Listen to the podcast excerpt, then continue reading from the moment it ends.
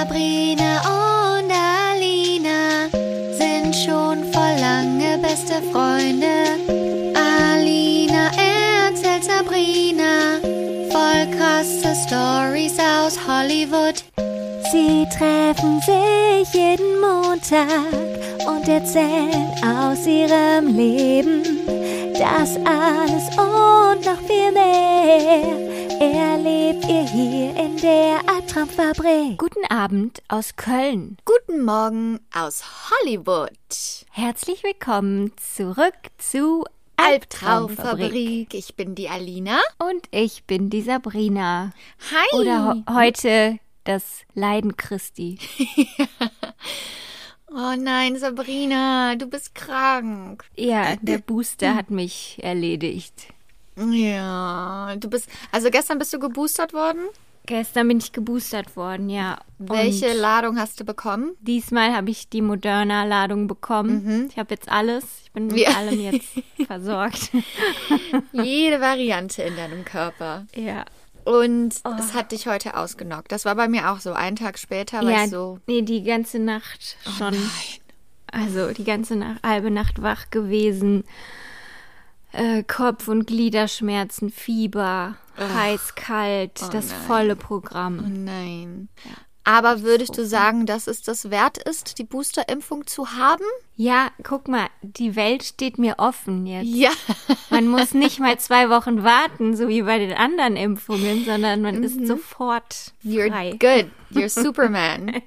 Ja. Also bitte lasst euch impfen da draußen. Bitte lasst euch boostern. Ich könnte jetzt in die Disco gehen, alles machen, was ich sonst gerne mache. Sagt man heute noch Disco? Diskothek, in den Club. ist- Ja, Ich weiß nicht, wie sagen Disco. das die jungen Ich Leute? weiß es nicht. Manchmal, wenn ich Disco sage, dann lachen die mich aus, weil das so ein Sag immer 70er Jahre Ausdruck ist.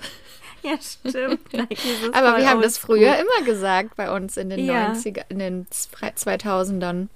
Mhm. Komm, wir gehen in die Disco heute. Sollen wir in die Disco heute? die Disco. Ja, wir wollen am Wochenende in die, in die Disco. Kannst du mir Starfish. Taschengeld geben? Wir wollen in die Disco. Da war auch immer, weißt du das noch? Da war immer unter der Kirche in Übach im Keller, da war immer so eine, ähm, so eine Oase, oder? Oase, die Oase. Ja, da Das konnte man so eine Jugenddisco. so eine Jugenddisco, genau, da gab es kein Alkohol und sowas. Ja, leider. Aber wir haben eh da noch nicht getrunken, ne? Nee. Wir haben ja erst mit 18 richtig Ja, getrunken. wir haben da noch nicht gewusst, was für Welten uns verschlossen waren. Und dann waren wir verloren, Ja. nachdem wir einmal War es vorbei. Es war so a whole new Probiert hatten. ja. ja, das tut mir leid, dass, Ja, ist dass nicht du jetzt. schlimm, aber danke, wirklich. dass du trotzdem hier anstehst und ja klar. deine. ich zieh durch. Ja, für die Albträume machen wir doch Für alles. die Albträumer mache ich das, ja. Ja. Und die Ibo, die wirkt gerade schön. Von daher ja, muss ich sehr jetzt, gut. Muss ich jetzt ausnutzen. Die ist gleich hi, die Sabrina. Aber wie läuft denn deine Wohnungssuche? Ich habe gesehen, du hast doch diese Woche ein paar Ja, Wohnungen dir angeguckt. Ich ne? habe angefangen mit der Wohnungssuche. Also ich habe ja ein bisschen Zeit bis zum 1. März. Also der 1. März ist ja mein Datum zum Umziehen. Aber ich habe gedacht, weil ich habe die ganze Zeit geguckt, online, online. Und man braucht einfach mal so ein Gefühl dafür, was man bekommt für das verschiedene Budget. Und dann dachte ich, dann fange ich doch jetzt schon mal an. Es ist unglaublich, LA ist so unglaublich teuer, es ist nicht mehr normal. Also LA war schon immer teuer, ist, ist ja auch klar, ist ja auch Großstadt.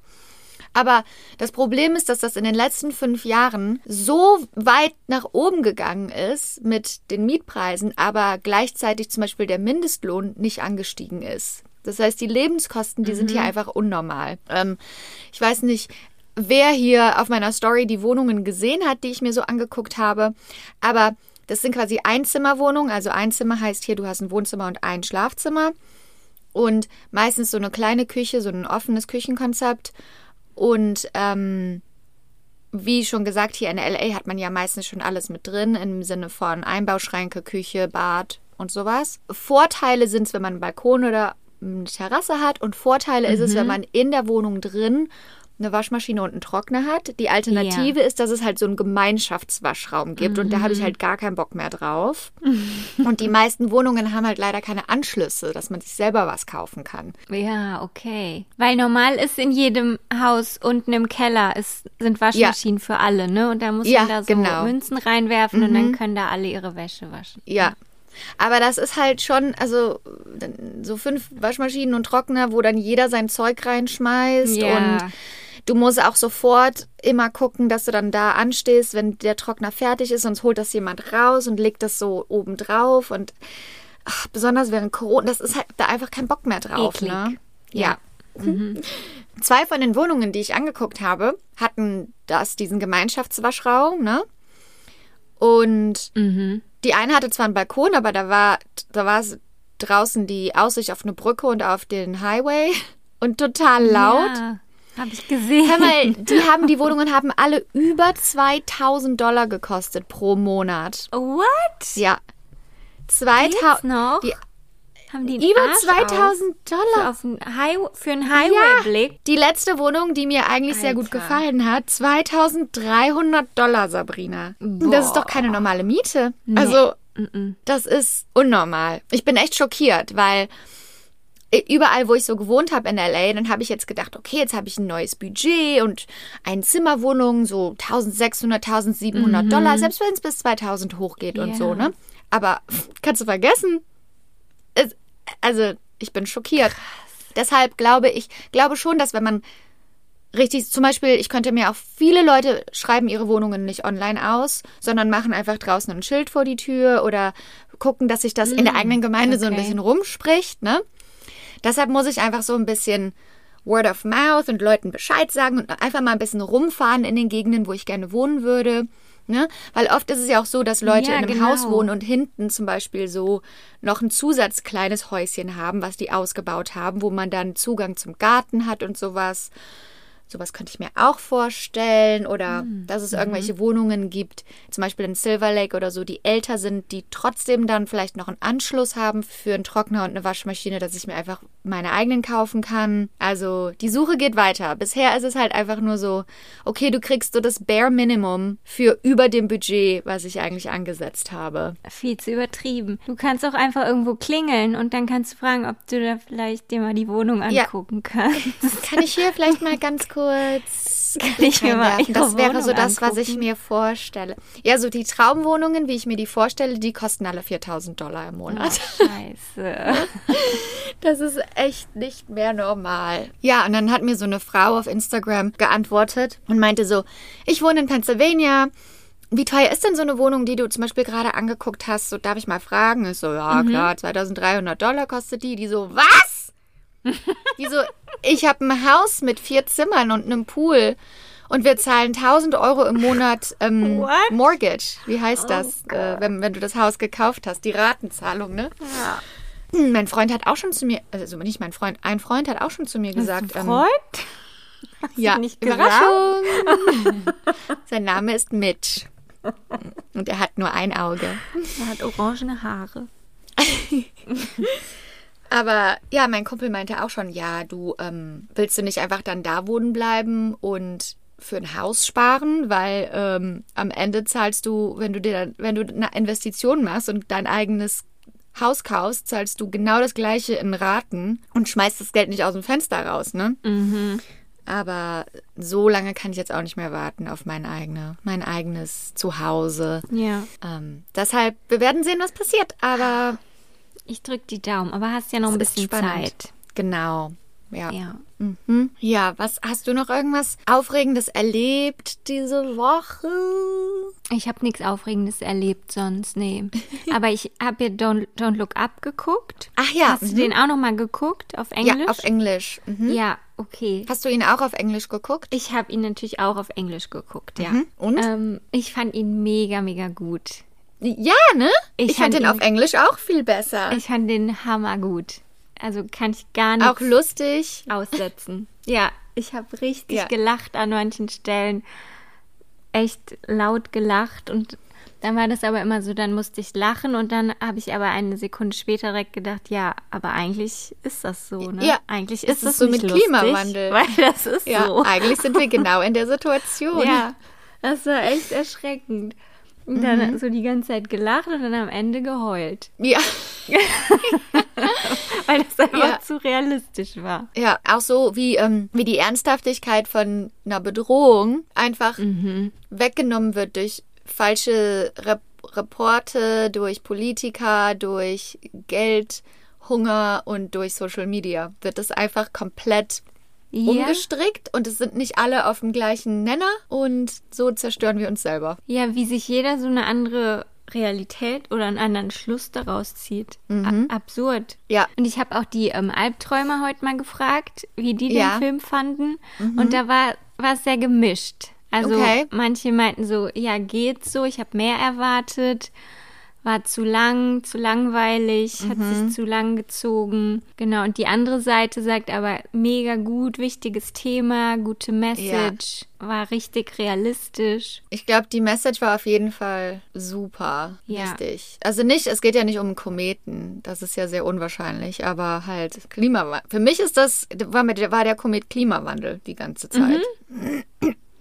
ja. Ja, also ich fand es auch nicht, also der Film geht ja sehr lang, Ja. über zwei Stunden irgendwie sowas. Ich weiß gar nicht mehr genau. Aber mir kam es jetzt nicht zu lang vor. Also ich hatte die ganze Zeit Lust, auch weiter zu gucken Ja. und wollte immer weiter wissen, was jetzt passiert. Die haben ja auch wirklich jede Rolle mit einem Star besetzt. Ne? Es gab ja wirklich keine Rolle, die, wo nicht jemand drin war. Also, und auch Meryl Ja. Streep als die Präsidentin so gut. Was für eine gepasst. Bitch. Ja, Was für eine Bitch. Und Jonah Hill als der Sohn. ja, der war Oh. mein Liebling, Jonah Oh. Hill. So Der macht das lustig. so, mhm, der macht das so gut, einen Charakter, den man hasst, Ja, sehen, zu mögen. Also genau. sehen zu wollen. Aber ich fand auch das Ende gut. Also das, das musste so sein. Ja, nicht natürlich. Sonst, also sonst wär wäre es ja auch äh, wieder zu Hollywood gewesen. Ja, genau. Und dann ähm, habe ich erst, ich habe erst so ganz am Schluss gecheckt, dass ja ähm, die Moderatorin Kate Blanchett ist. Ja, ja. Ich habe sie gar nicht erkannt. ich habe das nur ich gecheckt, wusste weil ich wusste, dass die mitspielt. Also, mhm. aber, ja, ich wusste, ich habe das gesehen, dass die im Cast ist. Und dann habe ich so die ganze Zeit gedacht, ja, wann kommt die denn? Und Ja. dann irgendwann habe ich es gecheckt. Ach, das ist Kate Blanchett. das haben die echt gut, gut. gemacht. Mhm. Mhm. Ja, ich finde den auch gut. Aber dann, als ich so geschaut habe, dann habe ich so gedacht, vielleicht kommt es hier in Deutschland bei manchen nicht so gut an, weil das natürlich so sehr auf die amerikanische Realität gemünzt ist und. Ja. auch das mit den Morningshows und so, das Ja. haben wir hier nicht so, ne? Klar, wir Ja. haben auch Frühstücksfernsehen und so, aber das ist ja ganz anders. Aber ich war jetzt schon ein paar Mal in Amerika und da ist es ja wirklich so, wenn du da das Fernsehen anschaltest, die, die Moderatoren sind genauso, wie die Ja. das da dargestellt haben und die Berichterstattung und alles so auf positiv und so. Und Ja. das kommt aber, glaube ich, hier in Europa dann total gekünstelt und übertrieben rüber. Aber so sind das die. ist wirklich so. Die ja. sind so. Ich weiß. Und ich glaube auch zum Beispiel dieser ganze Fake News Cycle und so, das, das war natürlich hier noch ein viel größeres Thema als in Europa, weil sich das durch die ganze Trump-Präsidentschaft gezogen hat. Und das ist ja das, was hier einfach alles ein bisschen extremer war und was sehr, sehr amerikanisch, da hast du recht. Das kann echt ein guter Grund sein, dass das so ein bisschen. Ja, genau. Vielleicht können die deshalb Mhm. nicht so viel damit anfangen, aber ich glaube auch, dass es funktionieren würde, wenn man so einen Film auf das, auf die deutsche Gesellschaft oder auf die deutschen Medien, so mit Ja. Bildzeitung und so, die machen ja auch Ja. so eine Ja, die Hetzjagd sollten eine immer. deutsche Version machen mit deutschen Das ich auch, Schauspielern, für deutsches Genau. Netflix oder so. Ich glaube, das würde dann auch funktionieren. Okay, ich mach's. Gut, danke. Bitte. ähm, ja, hast du denn ähm, Matrix geguckt? Ich auch nicht. Nicht Okay. geschafft. Gut. Huh. Ich auch nicht. Ich wollte auch ins Kino gehen, aber Omikron oder Corona ist hier voll, hat sich hier voll wie so ein Wirbelsturm durch LA wieder gezogen und es war mir auch ehrlich gesagt ein bisschen zu unsicher. Mhm. Ähm, jeder, ha, jeder hat's. Jeder hat's oder hatte es im letzten Monat. Also um mich herum Krass. Fast jeder meine Managerin auch, mein, das ganze Büro hat geschlossen, weil es da jeder hatte. Ähm, in, aus meinem Freundesgruppenchat hatten es alle, bis auf Anastasia ist jetzt gerade krank, aber sie testet noch negativ. Oh, mhm. Und ich höre es von allen Seiten, dass die Leute es im letzten Monat entweder hatten oder gerade haben. Und äh, es geht gerade gut ab. Aber geht's allen gut oder? Ja, es sind alle, also von meinen Freunden zumindest, alle geimpft und die meisten auch geboostert. Die fühlen sich dann also ein paar Tage richtig krank. Also richtig mies. Krass. Und aber müssen halt nicht ins Krankenhaus oder sowas. Ja, okay. Und die Krankenhäuser sind auch gerade total komplett überlastet. Hier zumindest. Aber nicht diesmal. Also natürlich wegen der Anzahl an Leuten, die ins Krankenhaus geliefert werden. Aber jetzt kommt zusätzlich noch dazu, im Gegensatz zu 2020, dass das Personal viel, viel, viel weniger ist. Es haben in den letzten zwei Jahren so viele Leute ihren Job verlassen, weil es einfach zu viel war, weil Zu die viel. Mhm. einfach permanent überlastet waren und die einzigen waren, die weiterhin arbeiten mussten und dagegen gekämpft haben und die keine Pause bekommen haben. Und es sind natürlich auch viele selber krank geworden und die haben einfach das Personal nicht. Und es gibt jetzt also Krankenhäuser, ich habe gerade einen Podcast darüber gehört, wo alle anderen Operationen gerade nicht stattfinden. Das heißt, wenn du eigentlich eine Operation hattest, weil du ähm, Brustkrebs hast, kann nicht stattfinden.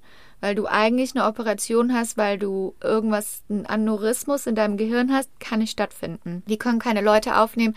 Teilweise Leute, die einen Herzinfarkt haben, kriegen nicht direkt jemanden, der sich um sie kümmern kann, weil es, das Personal, die Kapazität einfach nicht Oh da Gott. ist. Deshalb bitte Leute, nochmal, steuert euren Beitrag dazu und lasst euch impfen und, und sorgt dafür, dass ihr nicht ins Krankenhaus kommt, um die armen Leute nicht zu überlasten. Mhm. Ja, wer hätte das gedacht, ne? Zwei Jahre später sind wir immer noch hier. Am Anfang haben wir uns noch drüber lustig gemacht, ne? Ganz am Anfang. Also, Ganz am Anfang haben wir gedacht, das dauert einen Monat. Ja. Einen Monat. Das schaffen wir ja. Wir können ja mal einen Monat zu Hause bleiben. Und Das jetzt, kann ja wohl nicht so schwer sein. zwei Jahre später. Oh. Ja. Ja. Wo wir gerade von Naturkatastrophen reden, genau bevor wir angefangen haben zu FaceTimen, hat eine meiner Freundinnen in den Gruppenchat geschickt, dass gerade eine Tsunami-Warnung ausgesendet wurde für die Westküste Amerikas. Was? ja. Da war irgendwo unterirdisch unterm Meer eine Vulkanexplosion und da wurde schon eine Insel mit einem Tsunami jetzt gerade quasi überrascht und diese Welle ist auf dem Weg zur Westküste von Amerika. Ist aber extrem weit weg. Also ist noch so eine, also noch keine Warnung, sondern das davor ein Tornado, äh, Tsunami Alert oder Watch oder sowas. Das ist so eine Stufe von einer offiziellen Warnung. Aber die haben schon gesagt, die Leute, die am Strand sind oder in irgendwelchen, äh, also direkt am Strand sind, die sollen vorsichtig sein und dass da viel Wind und große Wellen und sowas zu erwarten sind. Und Die Reichen wieder. ja, Die wohnen ja da. ja, genau. Ich hoffe mal, da passiert nichts. Einfach so Tsunami Warning für California. Auch so, das cool. Cool. Cool. Pandemie reicht nicht. Ja. Jetzt geht's los. Ja, aber wir sind ja hier in der Valley. Wir sind hochliegend. Du bist geschützt. und ja. weit weg, weiter weg vom weit weg Strand. vom Meer. Ja. Ja. Weit weg von den Reichen. Sollen wir damit zur heutigen Geschichte kommen? Ja, ich bin ja mal gespannt, was wir heute haben. Also du weißt ja, letzte Woche habe ich gesagt, let's take it easy, bevor es wieder losgeht und lass uns mal so leicht wieder reinkommen ins neue Jahr und in die True Crime Geschichten. Das ist jetzt alles vorbei. Oh Gott, jetzt geht's ab. Es geht direkt. Wir, wir hatten jetzt die Woche und jetzt geht's wieder los, okay? Schonzeit ist vorbei. Die Schonzeit ist vorbei. Okay. Okay. Hier kommt eine Albtraumgeschichte des Allerfeinsten. Es ist ja gerade unter anderem auch der fünfte Scream-Film in den Kinos. Ja. Ne? Stimmt. Mhm. Scream, auch also wirklich der fünfte Teil mit Courtney Cox und David Arquette und Nev Campbell, die Originals. Ja. Und wusstest du, dass der originale Scream-Film von einer wahren Begebenheit inspiriert wurde? Heute erzähle ich dir die wahre Geschichte hinter dem Film Scream. Die Geschichte vom Gainesville Ripper. Geil.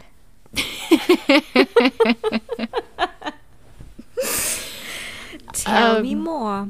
Ich wusste das selber nicht. Ich dachte immer, dass äh, so loosely sind die ja generell auf so Real-Life-Slashern basierend, aber ähm, ja, also der erste Scream-Film kam ja 1996 raus.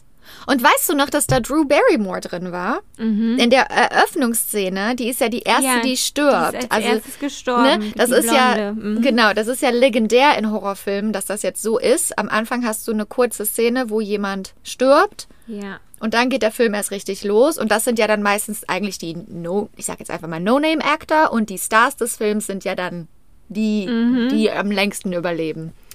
Und Drew Barrymore war ja zu der Zeit schon ein Riesenstar, ne? Die Ja. war ja in, in E.T. und ein Kinderstar. Und übrigens, kurze Side Note, ich werde jetzt das Buch von Drew Barrymore lesen, weil das, das hat die, glaube ich, letztes Jahr rausgebracht, ihre Autobiografie. Und da sind crazy Stories drin von ihrer Zeit als Wirklich? Kinderstar in Hollywood. Wirklich, wo die Oh auf Gott. Partys war mit neun Jahren und ihr Koks angeboten wurde und Oh sowas. mein Gott. Und die war ja dann auch drogenabhängig und ist da wieder rausgekommen. Und Ja. also, die hat total das faszinierende Leben. Anyway, auf jeden Fall hatten die Drew Barrymore damals die Rolle angeboten, die Nev Campbell dann gespielt hat. Aber Drew Barrymore hat gesagt, nee, ich will die sein, die am Anfang stirbt.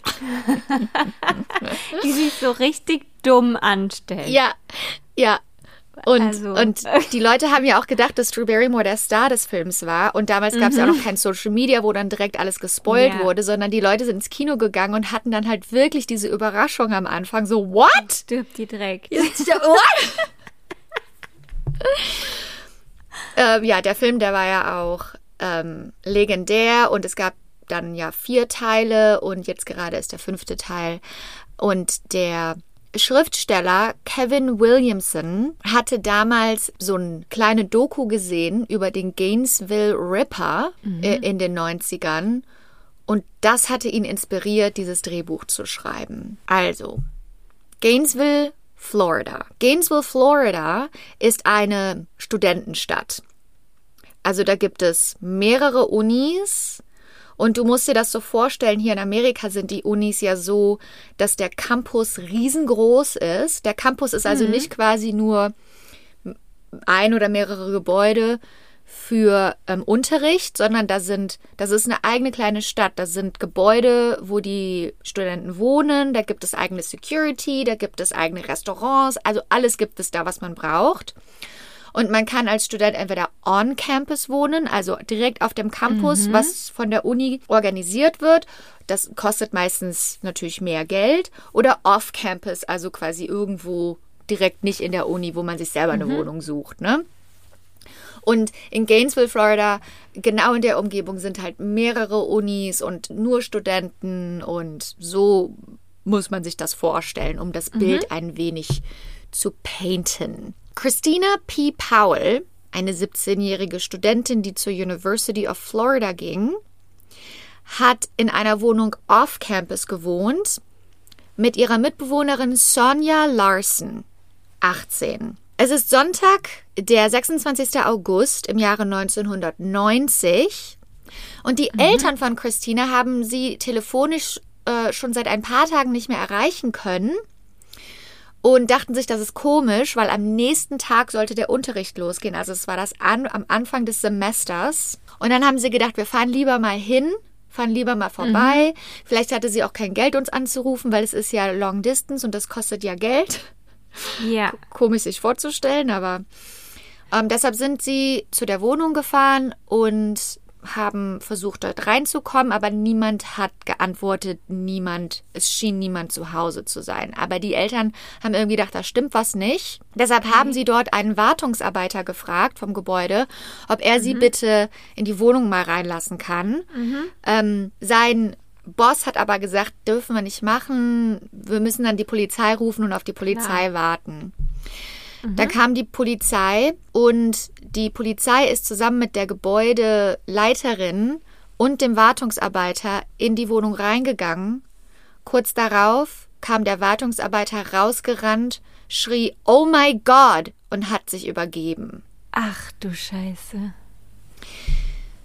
In der Wohnung waren beide Frauen, die getötet wurden. Die Leiche von Christina Paul war auf dem Boden im Wohnzimmer. Sie wurde erstochen, war nur teilweise bekleidet, was auf eine Vergewaltigung hinwies, und ihr Körper war teilweise verstümmelt. Sonja Larsens Leiche war in einem Schlafzimmer im oberen Stockwerk nackt, auf dem Bett liegend, mit den Be also auf dem Bett liegend, aber die Füße auf dem Boden, die Beine so runterhängend und ihre Haare waren aufgefächert. Also Oh. wer auch immer es getan, sie war auch erstochen, was auch wer auch immer es getan hat, hat sie danach so drapiert, also Ja. er hat sie so richtig in Pose gelegt für denjenigen, der sie finden wird. Oh je. Es gab auch Krankes Schwein. Genau, yep. Es gab auch Beweise, dass beide Frauen mit Tape gefesselt wurden, aber der Mörder hatte es wieder mitgenommen. Es wurde nirgendwo Tape gefunden und die Türe war mit einem Schraubenzieher aufgebrochen worden. Und es konnte festgestellt werden, dass die beiden Frauen bereits seit zwei bis drei Tagen tot waren. Du musst dir vorstellen, dass ähm, kurz vorher wurde die Stadt Gainesville als eine der sichersten und besten Städte gekürt, in der man leben kann.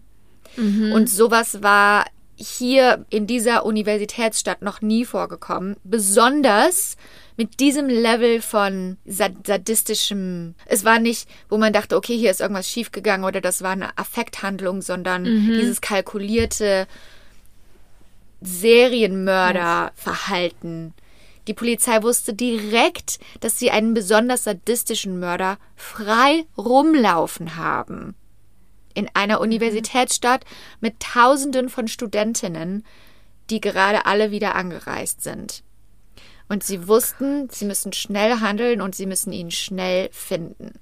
Doch bereits acht Stunden später, am Montag, dem 26. August, war Christina Leigh Hoyt, eine 18-jährige ähm, Studentin am Santa Fe Community College, das College quasi eins weiter, ungefähr zwei Meilen entfernt.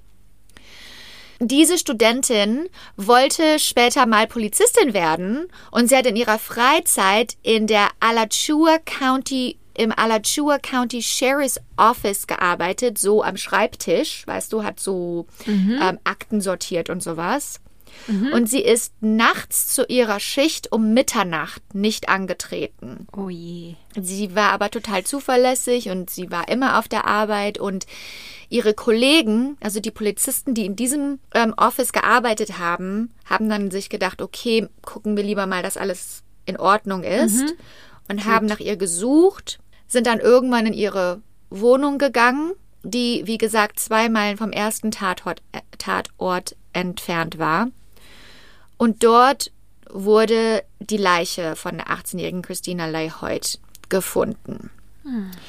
Ähnlich wie bei den anderen lag sie nackt auf dem Bett mit den Füßen auf dem Boden. Sie wurde erstochen, aber in ihrem Fall war auch ihr Kopf abgeschnitten worden. Oh. Und der Kopf war im Regal platziert worden, so dass es aussieht, als würde sie auf ihren eigenen Körper gucken. Was für ein Psycho. Also ein richtiger Psycho. Und diejenigen, die sie so gefunden haben, waren ihre eigenen Freunde Oh und Kollegen vom Gott. Präsidium. Die haben ja wohl ein Trauma fürs Leben. Ja. Ähm, das hat natürlich nur noch zu dem Schock hinzu. Also, was ist hier los? Wer. Da, das ist ja so eine Kaltblütigkeit dahinter. Das kann man sich ja einfach nicht vorstellen, dass es sowas überhaupt gibt. Warum hat jemand nicht nur dieses, diesen Drang, junge Frauen zu töten, aber dann auch noch so sie zu platzieren und sowas alles, ne? Noch einen Tag später, am 28. August, Polizei war leider nicht schnell genug, ihn zu fassen. In den Gator Woods Apartments, wo viele Studenten gewohnt haben, wurden die Leichen von der 23-jährigen Tracy Paulus und Man, äh, Manuel R. Taboda gefunden. Die beiden waren seit der Kindheit befreundet, haben zusammen dort gewohnt und waren beide Studenten. Ähm, bei ihm wurden Abwehrwunden gefunden. Er hat versucht, den Mörder zu bekämpfen, bevor mhm. er letztendlich erstochen wurde. Und seine Leiche wurde genauso hinterlassen, wie er auch gestorben ist, quasi. Die Leiche von ihr wurde posiert auf dem Boden. Sie wurde auch vergewaltigt und erstochen und es wurden Zeichen von Tape an ihren Handgelenken und am Mund gefunden, wie auch bei den anderen Leichen. Und es wurden auch Überreste von Seife an ihrem Unterkörper entdeckt, was darauf hinwies, dass der Mörder sie gesäubert hat. Die Fälle, also wir haben jetzt fünf Mordfälle innerhalb von ähm, drei Tagen. Ja.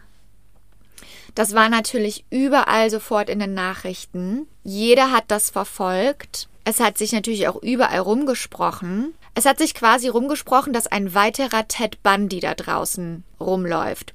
Denn ein Jahr zuvor, im Jahre 1989, wurde Ted Bundy in Florida hingerichtet. Mhm. 2000 Menschen waren bei dem Gefängnis und haben gejubelt als er dort hingerichtet wurde. Also es war noch so sehr präsent mhm. und sehr in den Köpfen von den Leuten. Und deshalb hat sich quasi auf den, auf den Campus rumgesprochen, es ist gerade ein weiterer Ted Bundy unterwegs. Das hat dann dazu geleitet, dass viele Studentinnen quasi ihre Verhaltensweisen täglich geändert haben. Also ihr, sie haben ihre Routine täglich geändert, damit sie niemand verfolgen kann. Sie haben zusammen mhm. in Gruppen in Wohnungen geschlafen. Sie ähm, sind nirgendwo mehr hingegangen alleine. Sie ähm, haben die Sicherheit in ihren Zuhausen irgendwie versucht, mehrere Schlösser anzubringen und so weiter und so fort da, dadurch, dass es das noch früh im Semester war, haben auch sich viele wieder ausgeschrieben und sind wieder nach Hause gezogen oder sind komplett aus Gainesville wieder weggezogen. Und viele Studentinnen, die off-Campus off -Campus gewohnt haben, wurden zumindest temporär in On-Campus-Wohnungen gebracht, weil dort die Sicherheit viel größer war. Die hatten dort private Security-Leute mhm. noch rumlaufen. Ähm, und wie gesagt, wurde Gainesville kurz vorher vom Money Magazine als eine der sichersten Studentenstädte auserkürt. Und die Uni wollte natürlich auch nicht, dass die ganzen Studenten jetzt die Uni verlassen und dass das jetzt quasi alles in Gainesville zerstört. Und sie haben den Studenten quasi längere Fristen gegeben, um sich einzuschreiben oder auszuschreiben. Sie haben ihnen längere Fristen gegeben, ihre Gebühren zu bezahlen. Also sie haben versucht, das irgendwie leichter zu machen für die Schüler, dann später wieder zurückzukommen, auch wenn sie sich jetzt erstmal in Sicherheit bringen Gott, wollten. Ey. Es wurden viel mehr Leute eingestellt für Campus Security. Mhm. Es wurden auch viel mehr Schüler quasi angestellt, die dann einfach rumgelaufen sind und geguckt haben, ob sie irgendwas sehen, was suspicious ist, weil die Polizei hat natürlich Tag und Nacht gearbeitet, aber die hatten, wussten überhaupt nicht, wer hinter diesen Morden stecken konnte. Und so hat das Herbstsemester angefangen. Also die Polizei auf der Suche nach einem Serienmörder, Studenten, die sich nicht getraut haben, irgendwo hinzugehen, schlafen zu gehen. Die, jedes kleinste Geräusch hat sie in Angst versetzt. Junge Frauen haben angefangen, Messer neben ihrem Bett aufzubewahren. Und die, äh, die Zahlen für Pistolen und Pfefferspray, die verkauft wurden, waren bei einem All-Time-High.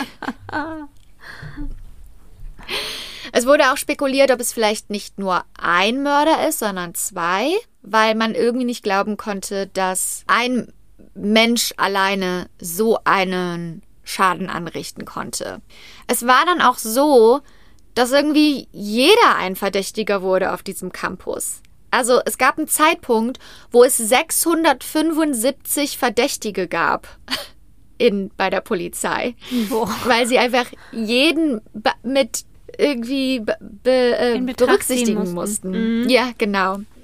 Es wurde ein extra Taskforce eingerichtet, die sich durch 18.000 Beweisstücke gearbeitet Boah. haben, DNA-Proben genommen haben und jedem einzelnen Tipp nachgegangen sind, der reingekommen ist. Dann hatten sie jemanden im Visier.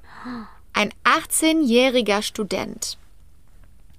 Er wurde von mehreren Leuten gesehen, wie er nachts so extrem müde und extrem einfach irgendwie so out of it über den Campus gelaufen ist. Von anderen Leuten wurde er gesehen, wie er mit einem Jagdmesser über den Campus gegangen ist. Er hatte überall Wunden im Gesicht.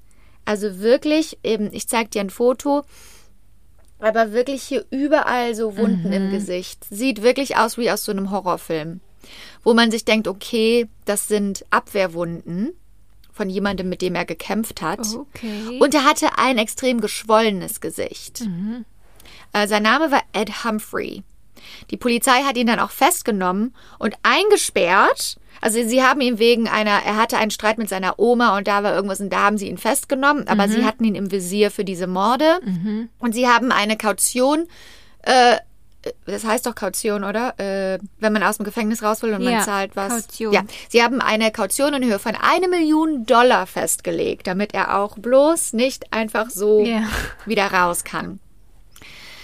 Die Medien haben dann natürlich auch sofort von Wind bekommen und während er im Gefängnis saß und die Untersuchung losging, war sein Foto bereits schon überall in den Medien und d- das ist ja auch immer das, ne?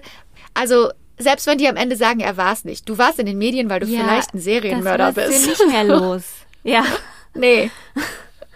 Der Arme, ey, wenn er es nicht war. Ja. Ed Humphrey war überall in den Medien und das Ding ist, die Morde haben auch aufgehört jetzt. Oh. Morde haben aufgehört.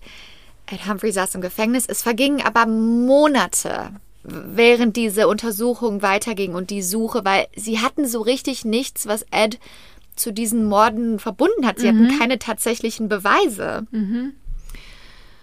Ähm, und dann hat sich herausgestellt, dass diese Narben, die er im Gesicht hatte, durch ein Auto, durch zwei Autounfälle passiert sind.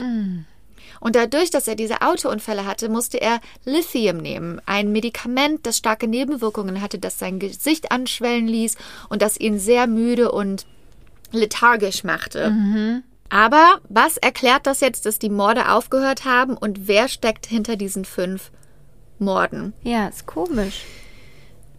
Dann hat die Polizei einen Anru in Florida einen Anruf bekommen von der Polizei in Shreveport, Louisiana.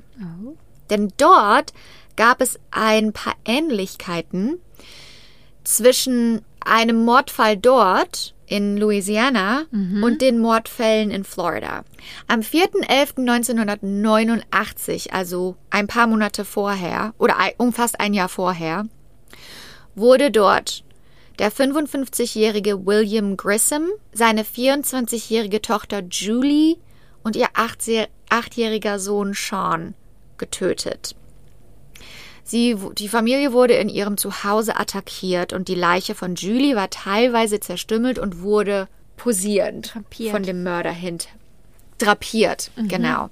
Nachdem einer der Detectives in Florida das gehört hatte, er hieß Don Maines, ist er sofort nach Louisiana gefallen, äh, ge gefahren, ist er direkt nach Louisiana gefahren, ähm, um dort die beiden Fälle weiter zu vergleichen und die Beweise und alles, was mit den Fällen zu tun hatte. Weitere Ähnlichkeiten zwischen den beiden Fällen oder den Fällen aus Florida und den Louisiana-Fällen sind, dass die Leichen Rückstände von Tape an ihren Handgelenken hatten und teilweise am Mund. Außerdem wurde Essig benutzt, um den Körper zu reinigen von Julie. Sie haben dann die Körperflüssigkeit, die an dem Tatort zurückgelassen wurde, von dem Täter, mit der Körperflüssigkeit, die zurückgelassen wurde am Tatort in Florida, verglichen. Und bei beiden kam raus, dass der Täter Bluttyp B hatte. Oh, okay. Don Maines, der Detective, hat nachher gesagt, dass das ein Riesendurchbruch war in dem Fall und dass sie glaubten, dass da eine, auf jeden Fall eine Verbindung besteht und das, das war natürlich, wonach, wonach gucken wir jetzt? Es war immer noch schwer, dann einfach da jemanden rauszupicken oder jemanden zu finden. Aber dann kam ein Anruf. Weißt du, was Crime Stoppers ist? Also das heißt Crime Stoppers, das gibt es überall in Amerika und da gibt es so eine Hotline, wo man anonym anrufen kann und jegliche Tipps hinterlassen kann, wenn man denkt, man weiß etwas über einen Mordfall Ah, oder okay. über einen Fall, ohne dass man zur Polizei gehen muss quasi. Und Crime Stoppers, die haben einen Anruf bekommen von Cindy Juracic aus Shreveport. Das ist der Ort, wo dieser Detective gerade hingereist war, in Louisiana. Sie hat bei den Crime Stoppers angerufen und hat gesagt, dass ein gewisser Danny Rowling möglicherweise mit den Taten in beiden Städten was zu tun hat. Warum glaubt sie das? Sie sagte, sie sei drei Monate vorher durch Florida gereist und hatte von diesen Fällen gehört in Florida am Campus und hat irgendwie gedacht, dass Danny was damit zu tun haben könnte. Sie sagte, dass sie und ihr Mann Steve Danny in der Kirche kennengelernt hatten. Okay. Dort haben sie sich angefreundet und es war dann so, dass Danny öfter bei ihnen war. Also das ist jetzt schon vor einer einiger Zeit war das. Er war immer öfter bei ihnen abends und sie haben zusammen viel Zeit verbracht. Und irgendwann kam Steve, nachdem Danny gegangen ist, kam Steve zu ihr und hat gesagt, das war's, der kann nicht mehr zurückkommen, der kann nicht mehr mit uns befreundet sein. Warum? Warum? Sie hatten gerade ein Gespräch und Danny hat gesagt, dass er ein Problem hat. Sein Problem ist, er mag es, Messer in Menschen zu stecken. What? Das ist kein, das ist kein Problem. Das ist ein Problem. Wenn man ein Problem hat, ist das, wenn man, wenn man betrunken ist und man gibt zu viele persönliche Sachen von sich her oder man hat das Problem, sich zu öffnen vor Leuten oder keine Ahnung was. Dass man es mag, Messer in Menschen zu stecken. Das stell dir mal, ich glaube, ich habe ein Problem. Ich trinke zu viel. Nee, ich glaube, ich habe ein Problem. Ich mag es, Messer in Menschen zu stecken. Aber die müssen doch fragen, was meinst du damit? Ja, und er hätte wohl auch gesagt, dass er eines Tages woanders hingehen möchte, wo es junge, hübsche Frauen gibt, wo er den ganzen Tag in der Sonne liegen kann und nur auf junge, hübsche Frauen starren kann. Creepy. Ja.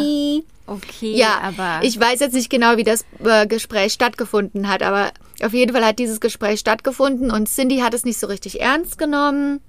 Ich glaube, ne, die haben das nicht ernst genommen, die haben den in der Kirche kennengelernt und ähm, wollten sich aber auch nicht mehr mit ihm treffen. ja, dann haben die einfach gedacht, ja, der ist irgendwie komisch Ja. und haben haben es so abgetan, Ja. ne? Cindy hat aber gesagt, dass sie eigentlich nie aufgehört hat, darüber nachzudenken, dass es sie nie richtig losgelassen hat. Und dann hat sie einfach, als sie von diesen Mordfällen in Shreveport gehört hat und dann in Florida, hat sie einfach gedacht, was, äh, was ist, was ist, wenn? Und dann hat sie irgendwann einfach den Hörer abgenommen und hat Crime Stoppers angerufen und ich meine, Gott sei Dank, ne, wenigstens Ja, immerhin dann. wenn, wenn derjenige nichts zu verbergen hat, dann no harm, no foul. Okay, also jetzt wusste die Polizei, es gibt diesen Danny Rowling und die haben, die sind dem Tipp auch sofort nachgegangen. Gut. Und sie haben Danny auch direkt gefunden. Warum? Weil er bereits im Gefängnis saß. Ach, deshalb haben die Morde aufgehört. Ja, Warum Genau. saß er denn im Gefängnis? denn er hat einen Supermarkt überfallen. Ach, Im was? Also wirklich kur- zehn Tage nachdem der letzte Mord stattgefunden ist, hat, Crazy. hat er einen Supermarkt überfallen, ist deshalb verhaftet worden und saß seit dem 7. September im Gefängnis. Dann haben sie herausgefunden, dass er mehrere Straftaten, dass er ein großes Straftatenregister hatte, inklusive Banküberfälle und alles Mögliche. Und als er verhaftet wurde für diese Überfälle, für diesen Überfall auf einen Supermarkt, haben sie ihn im Wald gefunden. Also du musst dir vorstellen, so ein Wald direkt in der Nähe von den Wohnungen, wo die Studenten, wo Studenten gewohnt haben. Und in diesem Wald hatte er sich so ein kleines Camp gemacht. Und dort Oh, hat ja. er gewohnt. Freak. Richtig ekelhaft. Creep. Und als er verhaftet wurde wegen des Überfalls, haben sie einfach seine Sachen genommen und das in, also weißt du, die, die halten ja dann immer Entsorgt, die oder? Beweisstücke irgendwo, nee, nee, die im Lager, so, ne? Also erwarten kann Aber man. haben das nicht durchgeguckt nach ähm, Beweisen für Morde. Aber diesmal sind sie natürlich zurückgegangen und haben durch seine Sachen geguckt. Ähm, darin wurde gefunden eine Pistole, ein Schraubenzieher, ein Beutel mit Geld, den er beim Banküberfall gestohlen hatte. Werkzeuge, die mit einigen der Spuren an den Tatorten übereinstimmten. Und eine Kassette. Damals, als er verhaftet wurde, hat niemand in dieses Kassettenband reingehört. Aber diesmal haben sie sich die Kassette mal ange angehört. Und darauf war so eine Art Audiotagebuch, wo er Hinweise auf diese Morde ähm, Oh gegeben Gott. hat. Also einfach nur, dass der Beweis ist direkt da. Unfassbar. Er war aber wohl auch ein Hobby-Country-Musiker, falls du dich wunderst. Und es waren auch ähm, Lieder auf diesen Tapes drauf. Schön. Ähm, sein Song Mystery River hatte zum Beispiel die Worte You're a killer, a drifter gone insane, you're a rebel, no one can tame. Also sie hatten ihren Mann. Gut. Er hat dann auch alle Morde gestanden. Und alle Opfer waren zierliche junge Frauen mit braunen Haaren, genau wie seine Mutter. Mm, der, die Mutter wieder. Wie immer. Es ist, Immer die Ähm, Mutter ja. schuld. ist auch wirklich dann gerechtfertigt. Ja. Wer war Danny Rowling? Danny wurde in Shreveport, Louisiana geboren. Sein Vater war ein Polizist dort. Ähm, und sein Vater hat ihm seit seiner Geburt gesagt, dass er ein ungewolltes Kind war. Er hat Danny, seinen Bruder Kevin und seine Mutter psychisch und körperlich misshandelt. Er hat sie immer stark bestraft für Kleinigkeiten, zum Beispiel, wenn sie nicht genauso geatmet haben, wie er es wollte.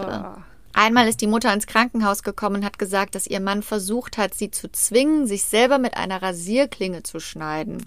Der Vater hat fürchterliche, schreckliche Dinge getan und hat zum Beispiel Danny damit bestraft, wenn er irgendwas, eine Kleinigkeit gemacht hat, die dem Vater nicht gefallen hat, hat er ihn auf den Boden geschmissen, ihn gefesselt und dann hat er ihn von der Polizei wegbringen lassen, weil er sich für ihn geschämt hat. Oh Gott. Die Mutter hat ihn mehrmals verlassen, aber ist immer wieder zurückgekehrt zu ihm. Als Teenager wurde Danny dann bereits mehrmals verhaftet wegen Raubüberfall und wurde dabei erwischt, wie er eine Frau heimlich dabei beobachtet hat, sich anzuziehen oder wie er die immer wieder ausspioniert hat. Und er hatte extreme Schwierigkeiten damit, sich in die Gesellschaft zu integrieren oder einen Job ähm, länger zu behalten. Er hat mal als Kellner gearbeitet, mal als dies, mal als das, aber er ist immer wieder gefeuert worden. Im Mai 1990, also nach den Morden in Shreveport und vor den Morden in Florida, hat er versucht, seinen Vater umzubringen während eines Familienstreits.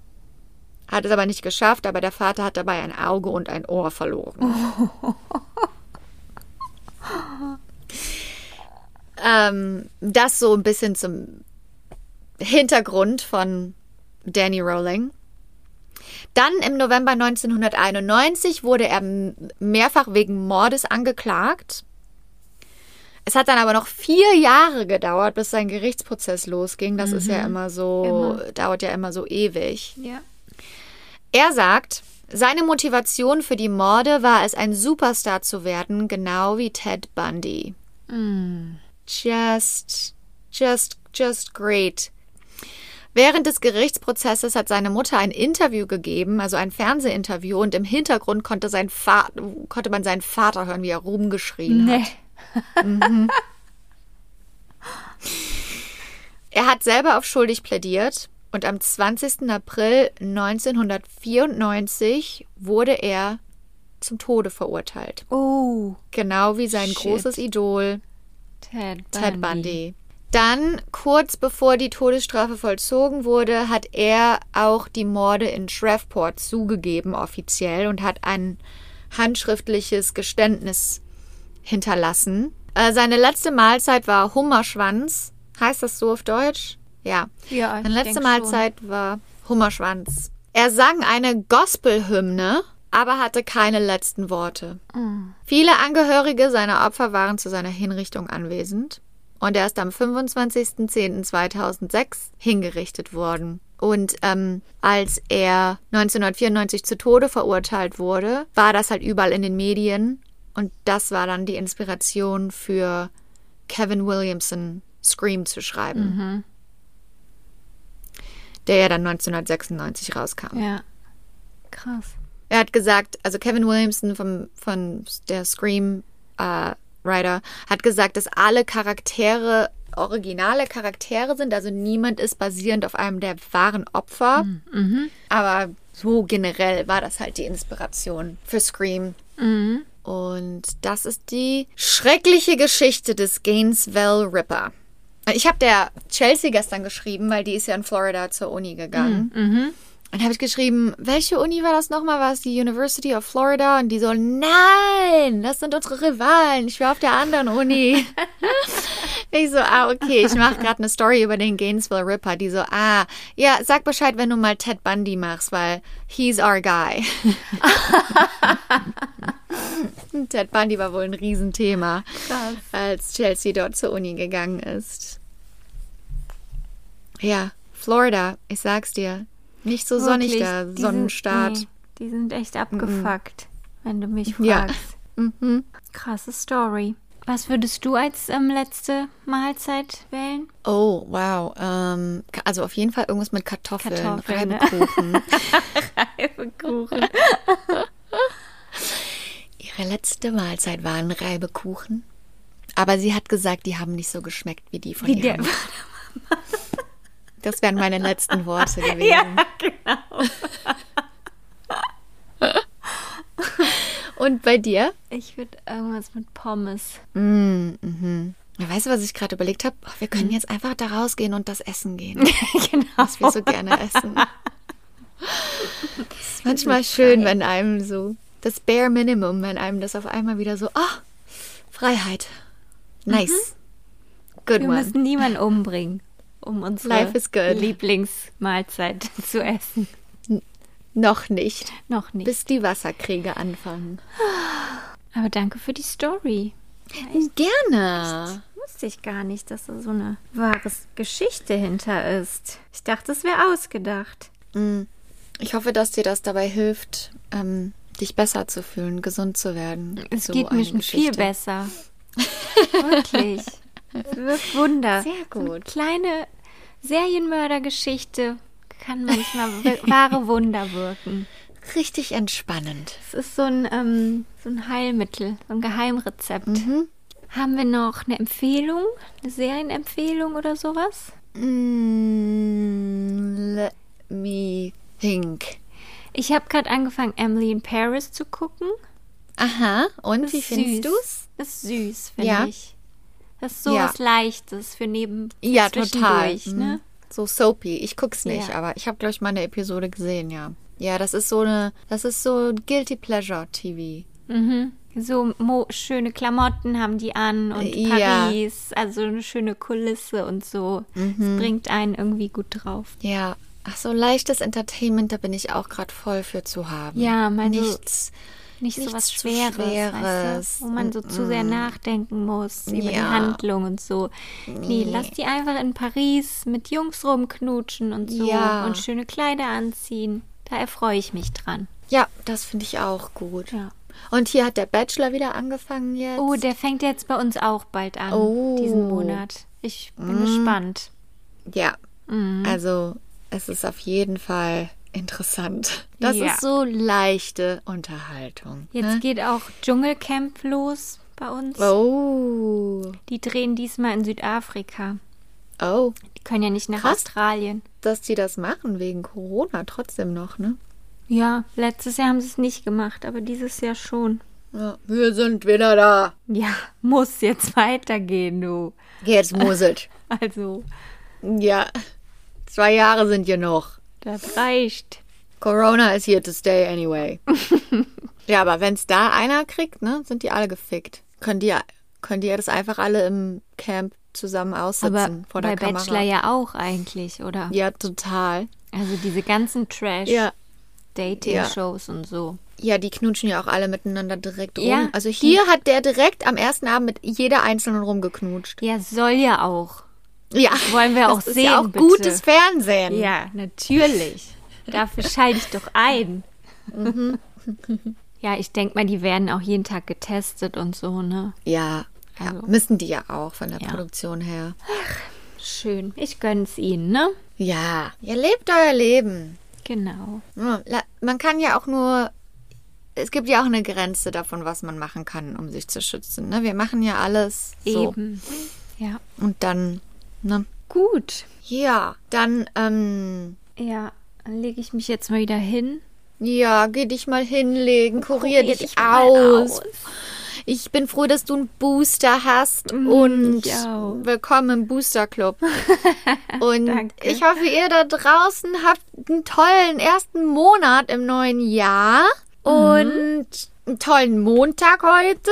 Und äh, wir hören uns wieder nächste Woche. Denkt dran, uns zu äh, abonnieren, Mhm. uns fünf Sterne zu geben. Wenn ihr Bock habt, äh, vielleicht auch eine Bewertung zu schreiben und den Podcast mit all euren Freunden zu teilen. Und damit gute Nacht nach Köln. Und guten Morgen nach Hollywood.